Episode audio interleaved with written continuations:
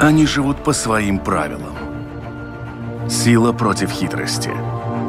Ловкость против скорости. Иногда нам кажется, что они нам подчинились. Или что знаем о них все.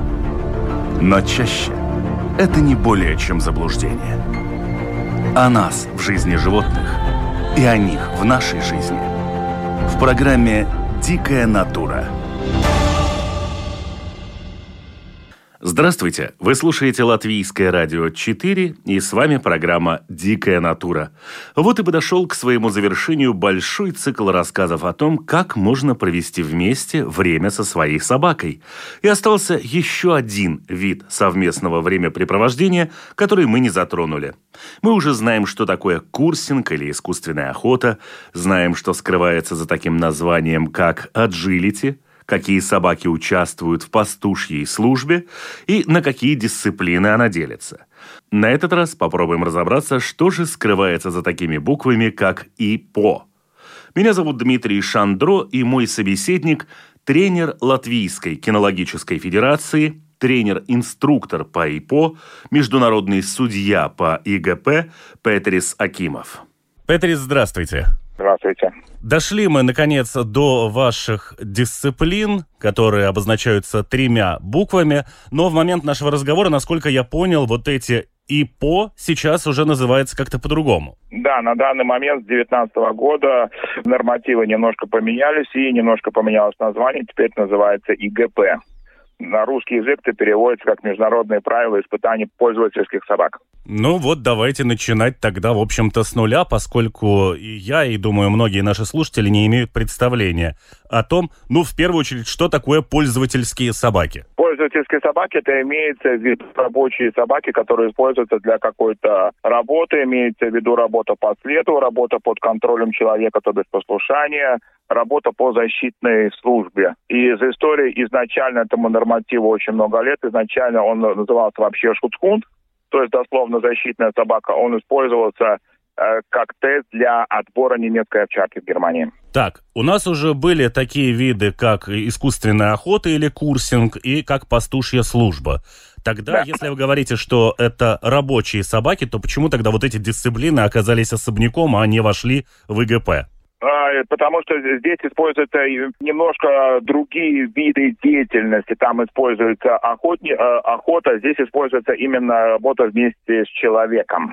Хорошо. Во многих дисциплинах, которые у нас уже были, мы говорили о том, что все-таки есть некие предрасположенные к этому породы, а в некоторых случаях есть и вообще доминирующие породы, и другие порой до некоторых дисциплин даже не допускаются. Что с э, ИГП? А с ИГП, ну, формально ИГП может заниматься любая порода, ограничений в этом плане нет, но, конечно же, не все породы для этого дела подойдут. Значит, по породам это, как правило, так называемые служебные породы, немецкая овчарка, бельгийская овчарка, э, доберманы, боксеры, ризеншталцеры, ротвейлеры, эрдетерьеры по этим породам еще проводятся монопородные соревнования. Но, если, но во многих других случаях породы могут уступать все, но самое успешное это немецкая бельгийская овчарка Малинуа. В случае, если это не монопородные соревнования, а соревнования смешанные, каким образом собаки подбираются в группу, которая соревнуется друг с другом? Это размеры, это возраст, это половая принадлежность?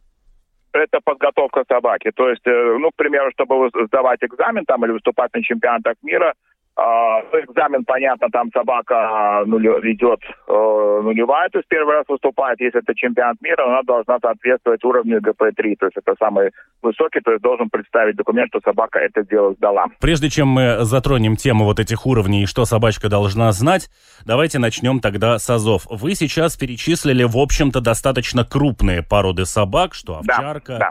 что, по-моему, эрдельтерьер тоже был. Да, их мало, но, но я видел, есть такие тоже, кто участвует. А что с модными породами собак, которых сейчас люди держат, поскольку все-таки крупную собаку в квартире держать это такое себе удовольствие и для собаки, и для человека, в основном держат каких-нибудь там французских бульдогов или еще какие-то дизайнерские а... породы. Что с ними? А, с ними ничего. То есть э, могу сказать что для этого они не подходят, потому что собака должна работать послушание, защитный раздел и след. То есть э, там единственный критерий, собака физически должна иметь возможность это сделать. Ну, вряд ли декоративная собака прыгнет метровый барьер и принесет хотя бы 650-граммовую апортировку. Вот, не говоря уже о, защ... Э, о работе по защитному разделу, когда ну, эти породы просто-напросто для этого не думаны. Хорошо, то есть у нас есть как минимум физические показатели собаки, начиная с которых можно вообще думать да. о том, чтобы заняться да, вашей да, дисциплиной. Да. Каковы минимальные параметры?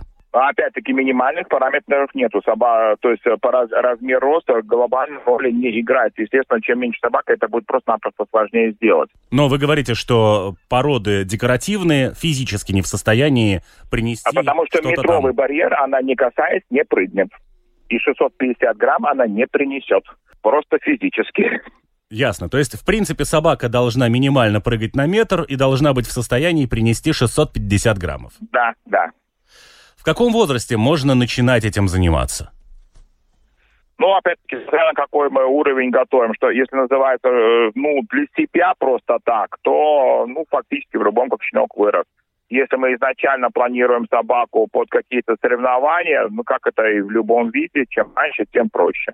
Uh, скажем, но это нельзя назвать сразу подготовкой именно по, по ДГП, это общее развитие. То есть, скажем, своего щенка, вот я его притащил там в два месяца, от двух месяцев я уже потихоньку его включаю, потихоньку знакомлюсь с тем, э, чем ему предстоит заниматься потом. И чем же ему предстоит заниматься потом? Послушание, защитный раздел, след. То есть многие базовые вещи очень просто ставятся, когда э, щенок молодой. То есть и, и до кучи прививается позитивное отношение к обучению как таковому, что очень важно в принципе, для любого вида обучения. Это все три дисциплины как троеборье, в которых собака участвует, или можно выбрать какую-то одну и развиваться в ней? Соревнования проходят, как правило, по трем видам, но есть отдельное направление, скажем, ФХ следовая собака, там будет более усиленный след. А, на, скажем, национальном уровне поощряется даже проведение собакам э, соревнований отдельно по разделам. Вот. Ну, естественно, как ну, топовые считаются это все три. Где эти соревнования проводятся? Это в помещениях можно сделать или это делается обязательно на открытом воздухе? Ну, это делается, как правило, на открытом э, воздухе, потому что, скажем, следовая работа, это даже если взять уровень ГП-1, это 100-100-100 шагов вот такая вот прямая, то есть как бы вряд ли помещение в это проложите, да как бы след никто не ходит. Если соревнов... э, соревнования по послушанию, то это, как правило, э, соревнования проводятся на стадионе, то есть примерно формат футбольное поле. И, соответственно, защитный раздел то же самое. Все три дисциплины развиваются у щенка параллельно, идет работа на эти дисциплины? Да, да, же... да, возможно, да, параллельно все идет. То есть, да. естественно, поскольку это щенок, это, учитывая возраст собаки, не перегружая его. Что такое защита? Это ведь, э, в общем-то, проявление собакой агрессии по отношению к кому-то, кто не является ее хозяином. Ну, это, э, это не обязательно проявление агрессии. Волка ловит зайца не потому, что он агрессивный, но кушать хочется. Это естественный инстинкт собаки. То же самое касается пастуших собак. Тот же самый охотничий инстинкт, только убрана последняя стадия этого инстинкта. Собака работает, э, а там проверяет отношение к собаке человеку, который ей угрожает то есть потенциальному нарушителю по определенным правилам. То есть, грубо говоря, защитный раздел ВГП – это нельзя путать вот такой повседневной охраны, это, это совсем другая вещь, это чисто дисциплина, ну, грубо говоря, карате-бокс. А, вот, где собака может реализовать свой потенциал, то есть там нет никакой агрессии, а, двумя словами, это усложненное послушание. Ты можешь делать то-то, то-то, то-то, но когда я тебе скажу, ты это делать не будешь. В чем сразу? Существуют ли какие-то, не знаю, правила и границы, за которые собака не должна переходить? Скажем так, например, разрешенные лимиты для самообороны или в данном случае для обороны своего владельца? А что вы имеете под обороной своего владельца? Но если вы говорите, что она защищает, кого она защищает?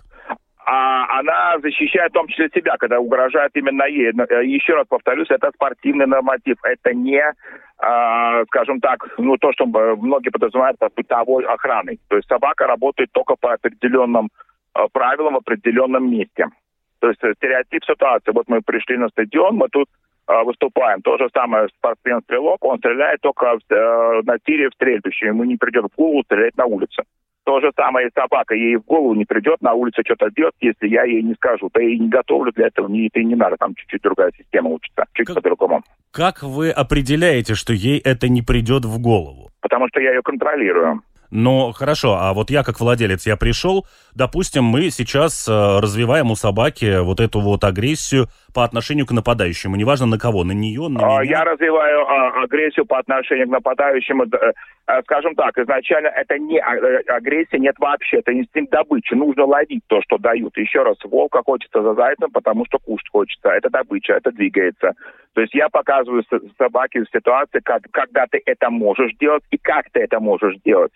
А то, если вы э, интересно, можете посмотреть тренировки. Очень часто собака работает защиту с человеком. После этого а, человек тут же снял защитную амуницию, это буквально 30 секунд, и он спокойно собаку гладит. Все, ситуация закончилась. Почему здесь очень ценятся собаки с хорошей нервной системой? Существует ли какая-то проверка для этих собак вот на эту самую нервную систему? Потому что а, в, в принципе, же... да, это обязательно, потому что здесь должна быть очень стабильная, сильная нервная система, то есть э, э, излишне агрессивные собаки здесь не подходят, потому что это татя действительно чревато тем, что будут покусаны не только там э, посторонние люди, но и сам хозяин, в общем-то.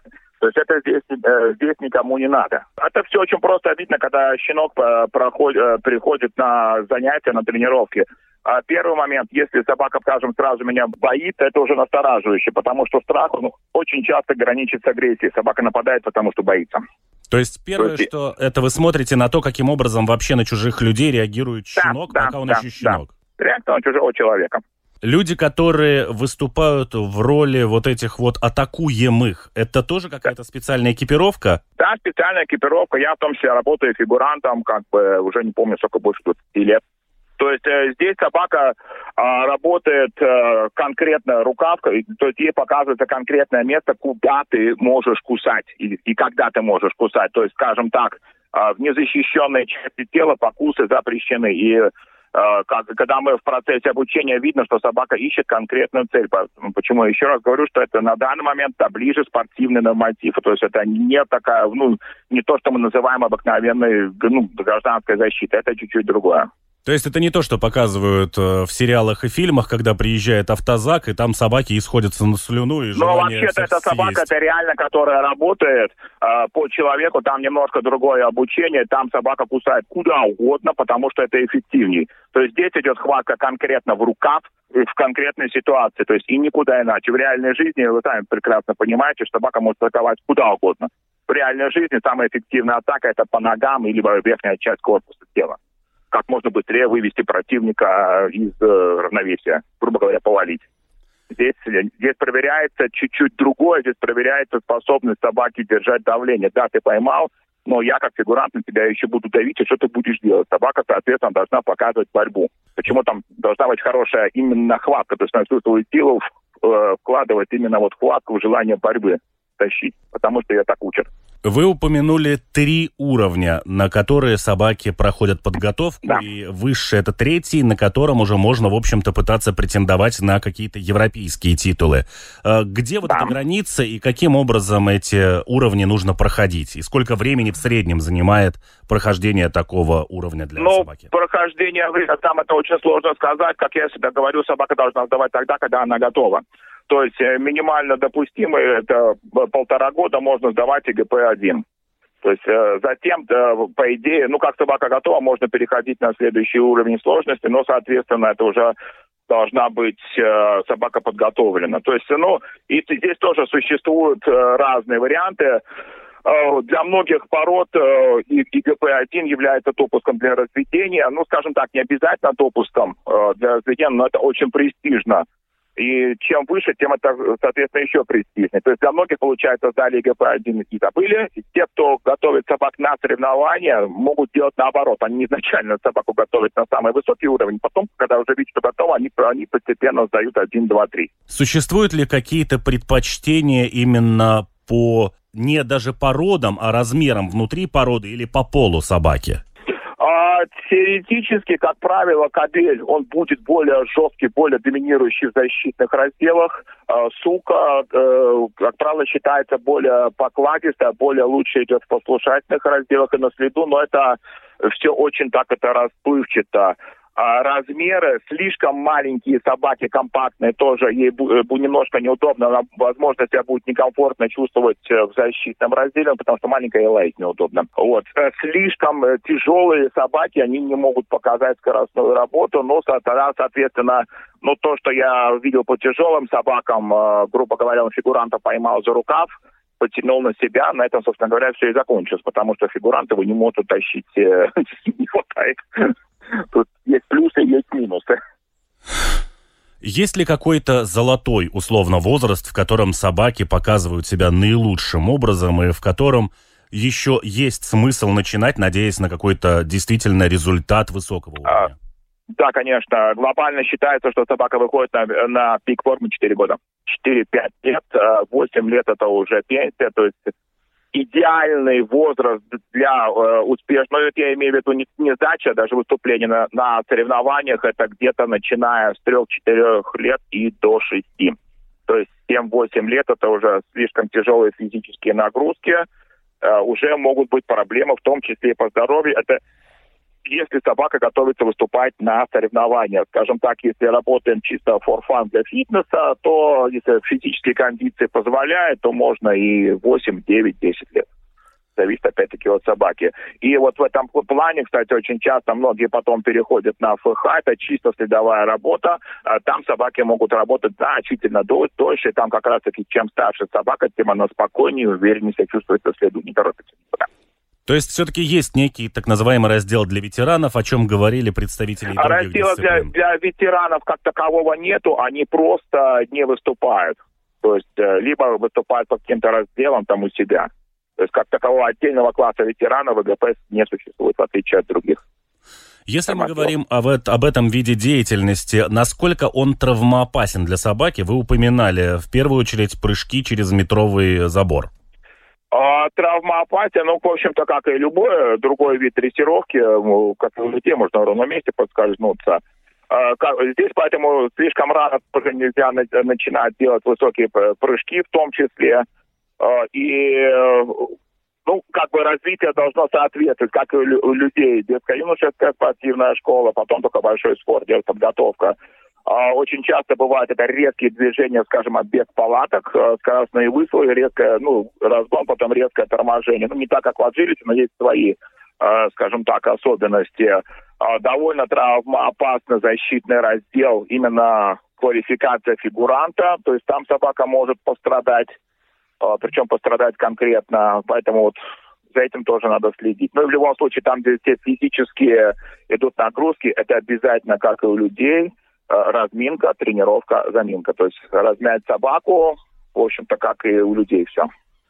Вот как раз, да, именно про защитную функцию я и хотел уточнить. Вы говорили о том, что собака работает по определенным частям, ее этому да. обучают. Это как э, условно контактные виды спорта в защите. Да. Но э, существует огромное количество примеров, они не связаны, пожалуй, с ИГП, но в жизни, когда люди, играя со своими молодыми собаками и щенками, пока они еще растут и формируются, травмировали им челюсти. Как раз отбирая что-то. Ну, отбирая, если что-то травмировать челюсть, это, честно говоря, надо умудриться. Это уже проблема с генетикой, либо надо выдирать как-то с такой силой, что даже на ум не приходит. Что там касается э, испортили прикус собаки, на мой взгляд, это миф, это больше генетика, потому что, опять-таки, не, не знаю, с какой силой нужно тянуть, чтобы его испортить. Значит, ну, я имею в виду норма- нормальную рабочую собаку. То есть, ну, естественно, все такие вещи э, формируется поведение щенка, и плюс э, слишком много тянуть, это тоже не совсем хорошо, неумно. То есть, в общем-то, те случаи, которые существовали, их можно не опасаться при достаточно грамотном занятии вот этим а, вот При достаточно грамотном занятии, при нормальной генетике собаки глобально проблем никаких э, я не вижу. Ну, несчастные случаи, они везде бывают, в общем-то. Есть ли какие-то ограничения по здоровью, из-за которых собаку не допустят, ну, во-первых, к тренировкам, а во-вторых, в случае, если там есть какие-то травмы к соревнованиям? Есть виды спорта? Ну, в принципе, да. Если явно видно, что физически собака не в кондиции, ее просто-напросто не допустят. То есть, если ко мне пришла собака, неважно каким разъемом заниматься, я вижу, что она хромает, а, она тут же отправляется домой. Более того, если в процессе тренировки что-то такое а, собака случайно ударилась там, либо ну, случайно лапу подвернул, если я вижу, что она не может восстановиться, тренировка заканчивается. Мы не знаем, какую травму получила собака, что там с ней произошло. Очень часто на адреналине они не показывают, что у них там происходит, поэтому надо время, чтобы она сама себя осознала. И э, если все в порядке, мы можем продолжать. Если нет, то сразу все заканчивается. Вы говорили, что у собак существует ряд предрасположенностей к той или иной деятельности в рамках вот всей этой дисциплины. Да, да, да. В случае соревнований можно ли за счет более успешного выступления в какой-то одной дисциплине, например, вытащить совершенно проваленный тест в другой? Ну, совершенно провальный тест вы не получите, но вы не вытащите его, то есть существуют определенные э, рамки, то есть в каждом разделе вы должны набрать не менее 70% баллов, но, скажем, если у меня есть один раздел, скажем, не очень сильный, но два очень сильных, за счет этого, да, я могу вытянуть. Такое и вполне ну, э, частенько бывает. Каков предел мечтаний в карьере для собаки и ее владельца вот в этом виде спорта? получить во всех разделах 100-100-100 на соревнованиях, на чемпионатах мира, но это нереально. Но самый высокий ранг – это чемпионат мира. Да.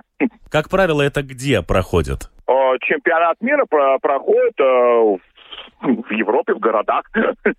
Вот, это получается крупный какой-нибудь стадион, в зависимости от организаторов, кто как проводит. Просто в ряде видов спорта, о которых мы уже говорили, упоминали, что в Латвии нет соревнований. Вообще, в принципе, они не проводятся в некоторых видах.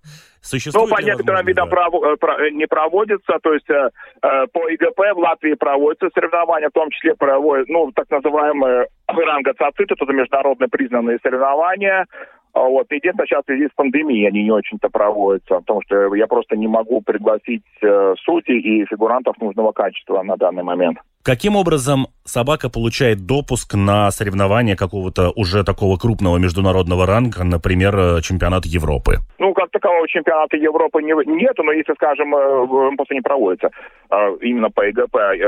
Если мы берем чемпионат мира, а каждая страна сама решает, какие будут критерии допуска во многих крупных странах, где очень сильно развито, ну, это, не знаю, Германия, Чехия, Австрия, там крупные страны, у них проходит отбор, плюс еще у них есть э, сначала региональный отбор, потом отбор по странам. То есть э, и только самые лучшие попадают на чемпионат, сама страна устанавливает. То есть э, э, у нас, скажем, в этом плане попроще, потому что мы только-только начинаем, ну как, относительно начинаем, то есть э, формально собака должна выполнить критерии, получить такую-то оценку, скажем, не ниже хорошо э, по сумме всех разделов, и она может претендовать, выступать на чемпионате мира. То есть у нас пока это не ниша, скажем так, относительно свободно, вакантно. Просто нет столько такого количества подготовленных собак такого уровня. Но существует какая-то статистика официальная, которую можно зайти и посмотреть? Э, вы имеете в виду по миру или по Латвии?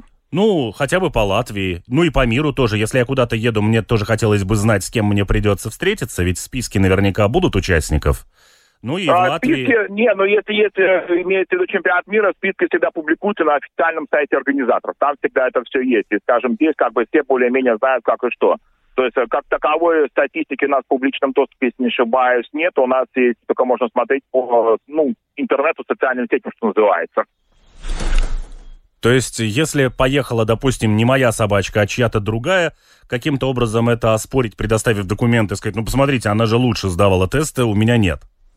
А, нет, потому что если, скажем, отправляем на чемпионат мира собак, то есть э, если просто проводится чемпионат какой-то страны, там допуск, э, как правило, свободный. То есть кто хочет, то регистрирует, непосредственно документы проверяются э, организатором соревнований. Если это идет чемпионат мира, соответственно, Э, все э, э, всех участников регистрирует один человек. На данный момент это я. То есть они все проходят э, через меня. И поскольку у нас страна маленькая, все все друг друга знают, я прекрасно знаю, какая собака на что способна. То есть и, и, даже если я знаю, что может выступить хорошо, если она не, не, не покажет результат, который мне устраивает, она не поедет. Вы так упомянули... Что, Вы... На, на, на данный момент это просто, ну, у нас это нереально такое.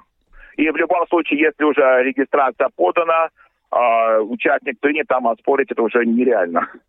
Вы упомянули, что необходимо предоставить документы. О каких документах идет речь? Это родословное или что это?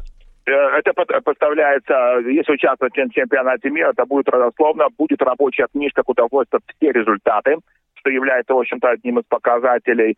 А, плюс мы должны подтвердить членство Латвийской кинологической федерации, потому что все эти соревнования происходят под эгидой СЦИ, а членом СЦИ от Латвии является Латвийская кинологическая федерация. По-другому никак. А зачем прям родословно это?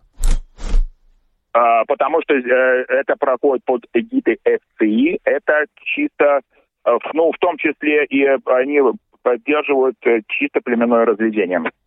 То есть могу сказать сразу, если у вас родословная дру, э, другой организации, либо беспородная собака, на чемпионатах мира вы выступать не можете. То есть, если это даже не чистокровная овчарка, при всех там ее суперпоказателях во всех трех дисциплинах, она не будет допущена? Она не будет допущена, да. Ну и такого чуда, честно говоря, у нас я не видел. Насколько затратное это занятие, подготовка собаки вот в этих видах спорта? Весьма затратно, то есть я ни разу как бы не считал. Э, ну, считайте, скажем так, послушание, вы можете это делать э, сами, э, при, скажем так, должных навыках. Там, ну, периодически приезжает инструктор, если вы сами знаете. Э, вы можете до какой-то степени сами готовить следовую работу. Опять-таки, это требует э, времени, э, времени выезда на следовые поля. Uh, вам требуется защитный раздел. Что-то вы там тоже можете сделать сами, но основную работу вам по-любому нужен будет помощник фигурант, тот, кого собака кусает. То есть подготовить на высокий уровень чисто одному не получится. Там по-другому, по по-любому надо будет э, помощь помощника, соответственно, нам нужно будет э, какая-то поляна, где будут стоять палатки, то, что собака будет отбегать. То есть это все довольно-таки затратно. Если мы берем сразу какие-то посещения семинаров, тренингов, это тоже довольно затратное мероприятие. Существует ли какая-то экипировка, которая нужна для занятий вот этим видом спорта? Именно для собаки, не для фигуранта, как вы его называете? Ну, так называется. а, да, конечно, то есть экипировка, это, как правило, идет э, набор поводков таких разных, то есть там от коротких до длинных. 10-метровый поводок нужен для следа, нужен ошейник, цепочка, кому чего больше нравится, нужна шлейка для защитной работы. Ну и дальше там уже идет портировки, мячики, подушки, ухватки, специально, как правило, используется одежда для человека, жилетки, куртки, юбки, кому что больше нравится. Ну и огромный запас терпения. Насколько, как владелец собаки, я вовлечен в этот вид спорта? Насколько от меня зависит успех моей собаки уже, я имею в виду, не в плане ее подготовки, обучения и того, что я ее вожу на тренировки, а именно уже, когда ей нужно показать результат, то, чему она научилась? Глобально здесь будет так. От вас будет зависеть практически все. Вы работаете в команде, вы и собака. Не каждый сам по себе, а именно команда. Если у вас не будет команды, то э, как э, результат вы вы какой-то результат получите, вы не вы не сможете добраться до вершины. То есть, условно, для меня какими-то командами Апорт и ФАС мое участие не заканчивается на поле, когда проходят соревнования? Э, в принципе, да. То есть здесь очень важно именно ваше состояние, как вы сможете настроить собаку на работу. То есть, эй, ты давай пошли работать, не прокатит. То есть поэтому это тоже специально ну, учится, подготавливается. То есть вы работаете действительно в паре. То есть собака а, работает а, не за что-то там, а то, то, что, ну, скажем так, у вас единая цель. То есть не то, что там, где мой мячик, где моя вкусняшка, у вас единая цель. Вот это очень важно подготовить. Если это есть, тогда можно достичь очень многого. И очень можно где-то скрыть даже какие-то недостатки только вот за счет хорошей, слаженной командной работы. Есть ли какие-то ошибки или что может не доглядеть хозяин, что, в общем-то, может стоить им, например, дисквалификации? Но если не пожизненной, то, по крайней мере, в рамках какого-то турнира. Ну, в рамках соревнований дисквалификации, да, то есть это имеются грубые такие ошибки. Первое, это выход из-под контроля собаки, то есть это сразу же будет дисквалификация. А, ну, что имеется в виду? Вдруг там собака, не знаю, куда понеслась, удрала. Если вы не можете подозвать тремя командами, то для вас выступление заканчивается. Тот же самый, а, если мы берем защитный раздел, если собака вцепилась, фигуранта не отпускает там по третьей команде, то у вас э, э, будет дисквалификация со всех соревнований сразу же, потому что, опять-таки, собака не подконтрольна. То есть, э, грубо говоря, вы получаете дисквалификацию том случае, если собака выходит полностью из-под контроля сразу же. То же самое касается послушания. Если собака вам не, не отдает апортировочный предмет после трех, э, трех команд, э, вы получаете дисквалификацию, вы снимаете соревнования. То есть, ну, я не имею в виду такие вещи, как грубое отношение там, к собаке, к другим людям, там, к судьям и окружающему, неэтичное поведение. Вот, а именно вот такие вещи, глобальная дисквалификация, это выход из-под контроля собаки. Это сразу. А если какая-то соседняя собачка, допустим, спровоцировала мою, и между ними произошла вот эта стычка, дисквалифицируют обеих собак? А, первую собаку сто процентов дисквалифицируют. Э, как правило, все-таки люди как бы смотрят, если такая ситуация возникает, и я буду как можно быстрее тормозить свою собаку. Потому что в нее вложено столько, и вот такие э, э, банальные драки, мне это просто не нужно, это личный травматизм. Там будет решать либо судья соревнований, либо супервайзер тот, кто является организатором. Вы упомянули, что как в театре существует три звонка для собаки, то есть три команды, которые должны ее сподвигнуть к чему-то, что я хочу от нее получить, ну или чего требуют судьи на соревнованиях. То есть, если собака выполняет что-то с первой команды, она получает выше балл. И дальше балл уменьшается по мере того, сколько Ну, это времени, просто, скажем так, э, э, утри, э, утрированно. Как правило, есть ну, куча навыков, где в идеале выполняет, собака должна выполнить по первой единственной команде. Две – это дополнительные команды, они уже штрафуются. А, первая штрафуется такие, э, э, скажем, да, там половину баллов, то есть вторая команда дополнительно еще больше штрафуется, если после третьей дополнительной команды собака не сделала то, что требуется, то э, идет, ну, смотря какой навык, то есть либо ноль за навык, Э, если, если, выход, если это был выход из-под контроля, не отдает там апортировку, либо не отпускает фигуранта, то это дисквалификация. Что такое апортировка? Вы в течение это, вот всего это, нашей беседы да, Это предмет, то что, то, что приносит собака. То есть ВГП это... это, это деревянная гантелька, которая ВГП весит 650 грамм, Э, на гладкой апортировке по мере сложности ВГП-2 гладкая апортировка будет килограмм, ВГП-3 это будет 2 килограмма. Грубо говоря, деревянная гантель, которую выбрасывает проводник, и собака приносит. Она должна ее принести прям по воздуху или может ее дотащить? Потому что, ну, 2 килограмма это уже, в общем-то, такой вес. Она должна ее взять и в зубах быстро, радостно принести, что называется, презентовать хозяину заняв фронтальную позицию, ждать, пока хозяин заберет. Почему тут вот то, что говорили в начале, физические кондиции собаки, собака физически должна это сделать. То есть этот снаряд, в общем-то, это принадлежность меня и моей собаки. Ну, то есть это наш предмет, нам его не выдают на соревнованиях. На соревнованиях как раз-таки вам и выдают. То есть это один предмет на всех собак. Если он там портится, то его меняют, он должен быть одинаковый. То есть там регламентируется вес, вес предмета, регламентируется расстояние от серединки до земли, чтобы собаке было удобно захватывать. То есть конструкция может быть другая. Естественно, в тренировках мы принимаем свои, применяем свои, но на соревнованиях предмет должен быть один для всех собак. То есть нужно, в общем-то, приучить собаку к тому, что ей нужен просто конкретного вида предмет – да, конкретного вида предмет, но в процессе обучения глобально там все равно, чего им бросили, они принесут, они уже знают, что это портировочный предмет, его надо приносить. Ясно.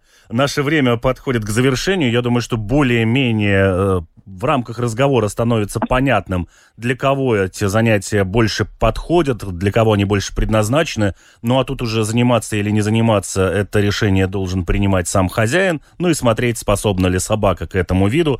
Э, буквально под занавес 5 за и 5 против того, чтобы заняться со своей собакой вот э, ИГП? Значит, за. А, первое, значит, во-первых, это время провождения со своей собакой. Собака занята делом, то есть э, мы сохраняем э, те инстинкты собаки, которые были заложены изначально при, при разведении конкретных пород, но потом, к сожалению, их не используют. Здесь как раз-таки они и используются, что не секрет, что те же самые там пограничники, таможня, полиция, они очень часто берут именно такого плана собак, то, что откуда их им брать надо. То есть здесь сохраняются именно те качества, которые э, уже в других щенках можно использовать по-другому. Приятная компания, удовольствие от работы. Вы постоянно чем-то заняты, то есть у вас фактически нет свободных выходных. С другой стороны, это можно считать и минусом. Да, это будет относительно затратно. Да, это нужно будет делать э, регулярно, если это, скажем, не можете спланировать свое время, чтобы раз в день уделить внимание своей собаке в плане тренировки, то это точно не годится.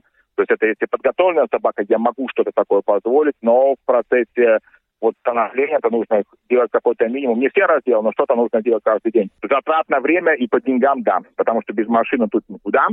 Вот, без помощников тут тоже никуда.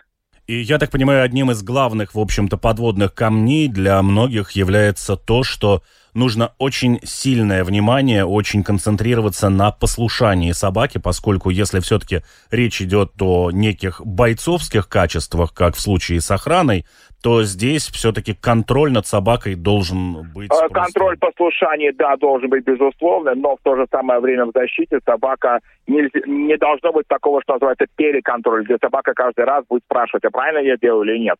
То есть такого тоже быть не должно.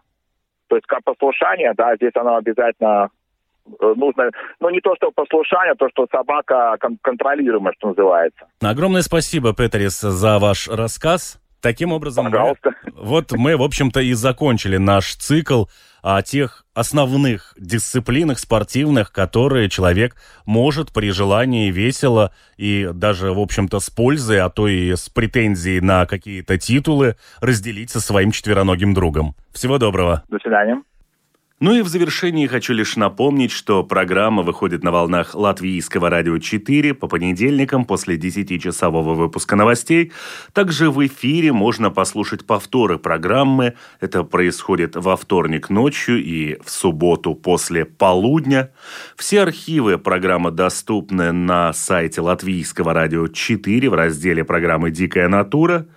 Кроме того, все видеоверсии программы вы можете найти на одноименном канале на YouTube. Ну и также, конечно же, слушайте программу «Дикая натура» на всех крупнейших подкаст-платформах. Кстати, в случае с YouTube и подкаст-платформами не забудьте подписаться, и тогда вы всегда будете в курсе выхода новых выпусков. Всего доброго, до новых встреч! Они живут по своим правилам. Сила против хитрости. Ловкость против скорости. Иногда нам кажется, что они нам подчинились. Или что знаем о них все. Но чаще это не более чем заблуждение. О нас в жизни животных и о них в нашей жизни. В программе «Дикая натура».